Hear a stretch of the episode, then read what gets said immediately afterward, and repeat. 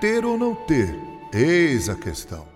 Bem, eu sei que você deve estar pensando que eu errei, ou seja, que a expressão correta considerada de autoria do dramaturgo inglês William Shakespeare é ser ou não ser, eis a questão.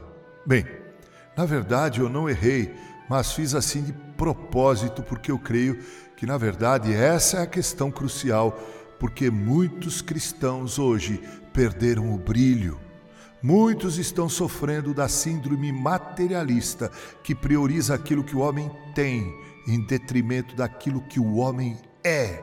Infelizmente, não são poucos que se têm deixado possuir pelo desejo de ter cada vez mais, e por causa disso, perdem o desejo de prestar serviço ao Deus que os salvou na pessoa de Cristo Jesus.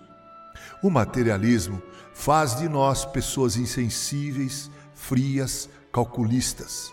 O materialista é aquele que abandona qualquer escrúpulo para alcançar os seus objetivos. O materialismo nos embrutece e acabamos vendo nos outros não um ser humano que deve ser amado e respeitado, mas sim uma oportunidade para que possamos obter algum proveito pessoal.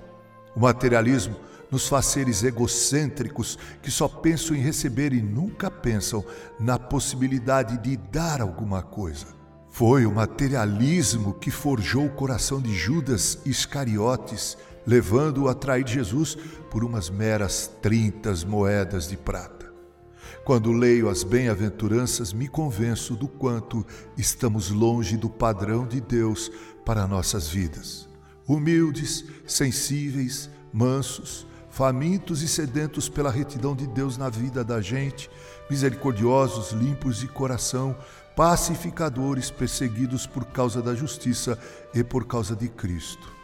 Tudo isso tem a ver com nossa interioridade, ou seja, com aquilo que somos por dentro e que se configura na vida da gente em nossas manifestações mais simples. Ao pensar sobre esse assunto, sou tentado a concluir que foi o materialismo mesmo que fez com que aquele jovem rico saísse triste por ter descoberto que seu coração estava em seus bens e que a questão de possuir a vida eterna era mais um desejo de ter algo mais do que ser alguém melhor. Fico pensando que Jesus nasceu filho de carpinteiro, de uma mulher simples em um povo oprimido. Jesus respondeu a alguns: As raposas têm seus covis e as aves do céu ninhos mas o filho do homem não tem onde reclinar a cabeça. Lucas 9:58. Cuidado, prezado ouvinte. Lembre-se de cuidar daquilo que você é, do seu eu, do seu homem interior, pois se o coração é belo, há um brilho no rosto que circunstância nenhuma pode ofuscar. Com carinho, Reverendo Mauro Sergio Aiello.